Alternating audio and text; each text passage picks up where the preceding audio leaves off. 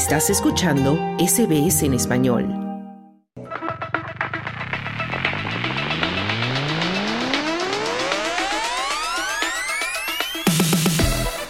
Ya llegamos al tiempo de deportes y está con nosotros en la línea nuestro compañero Juan Moya. Hola Juan. ¿Qué tal? Buenas tardes. Muy buenas tardes. Vamos a empezar por el fútbol porque mañana tenemos partidos de la A-League aquí en Australia, masculina y femenina. Claro que sí, en varones, el, sotanero del campeonato Western United, que ha ganado solamente un partido, recibe a Brisbane, que está segundo en la tabla de posiciones, y Western Sydney Wanderer se enfrenta a Adelaide a las eh, 19.45 horas. Dos equipos que la semana pasada perdieron respectivamente en casa frente a Melbourne Victory y frente a Brisbane. Eh, esos son los partidos de mañana del día viernes para eh, los varones. Y las mujeres, el Central Coast Mariners eh, se enfrenta a Melbourne City, el, uno de los punteros del campeonato femenino, mañana viernes. así vamos a tener fútbol durante todas las, todo el fin de semana de fútbol de la A-League, tanto masculina como femenina. Muy bien, nos vamos ahora a los resultados de la Champions League en Europa.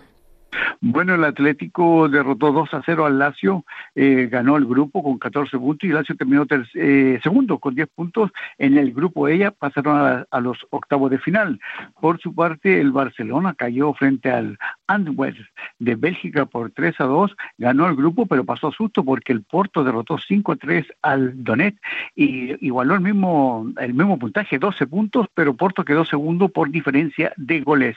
Y el actual campeón, el Manchester City, no tuvo inconveniente, viajó a, Serbia y derrotó al, al Sveta por tres goles a dos y ganó invisto el grupo G. Esos son los resultados de la, eh, de la Champions League, donde ya los equipos, el Manchester City está clasificado para los octavos de final de la versión 2023-2024. Bueno, y también nos vamos a la Copa de Asia de Clubes. Claro, donde el Central Coast se presentó en Filipinas y derrotó, derrotó al Estalión por tres goles a cero y ganó el grupo G pasando a la siguiente ronda. Por su parte, hoy el MacArthur eh, se enfrenta al Cebu en Manila.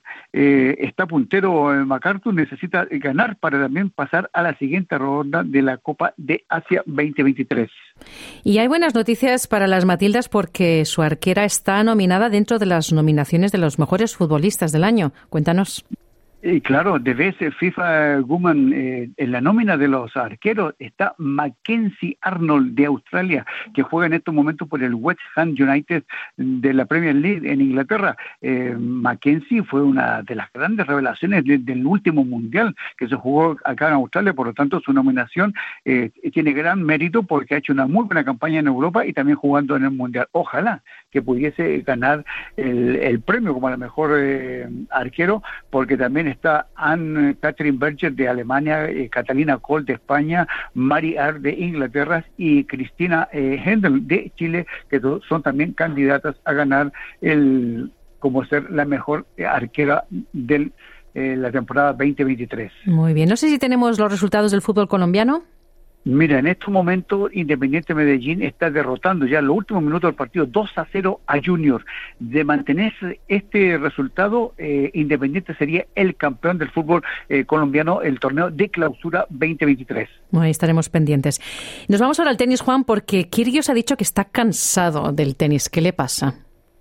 Está cansado por producto de todas las lesiones que ha tenido, los problemas eh, de salud mental que, tiene, indica que él va a jugar un, un año, uno o dos años más va a, jugar, después se retira eh, ya eh, cansado de todo esto y también de las operaciones, no quiere seguir, mm. sufrir otra operación, no quiere volver a estar en el micrófono y también tratar de recuperarse, recuperar su salud mental. Por eso indica que mm. está cansado ya del tenis por todo lo que ha tenido que vivir y por todas las presiones y por toda la situación mediática que ha vivido en su carrera deportiva. Mm, Esperar que el próximo año podamos verlo y que pueda eh, participar en el Abierto de Australia. Bueno, estaremos pendientes.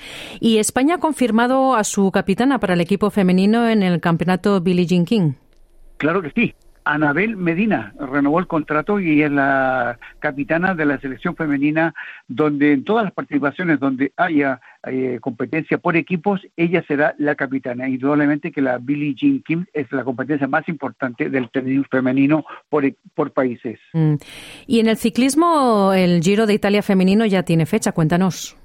7 de julio en Brescia 14.6 kilómetros, una contrarreloj, se da inicio al Giro de Italia 2024 y termina el 14 de julio en Pescara, le Aquila, de, en una carrera de 109 kilómetros, una etapa de montaña donde indudablemente ahí se va a definir quién va a ser la campeona del Giro de Italia 2024. Nos vamos ahora al atletismo porque mm, a Yulimán Rojas es la mejor deportista según la Federación Internacional. Claro, la eh, World Athletic la ha elegido como la mejor atleta del año en pruebas de campo. Yulimar eh, Rojas de Venezuela es cuatro veces campeona del mundo al aire libre, tres de pista cubierta y medalla de oro en los Juegos Olímpicos de Tokio 2024. Merecida lo que todo lo que ha hecho eh, su carrera mm. deportiva, por lo tanto es el premio ha recaído en la mejor deportista del atletismo mundial. Excelente.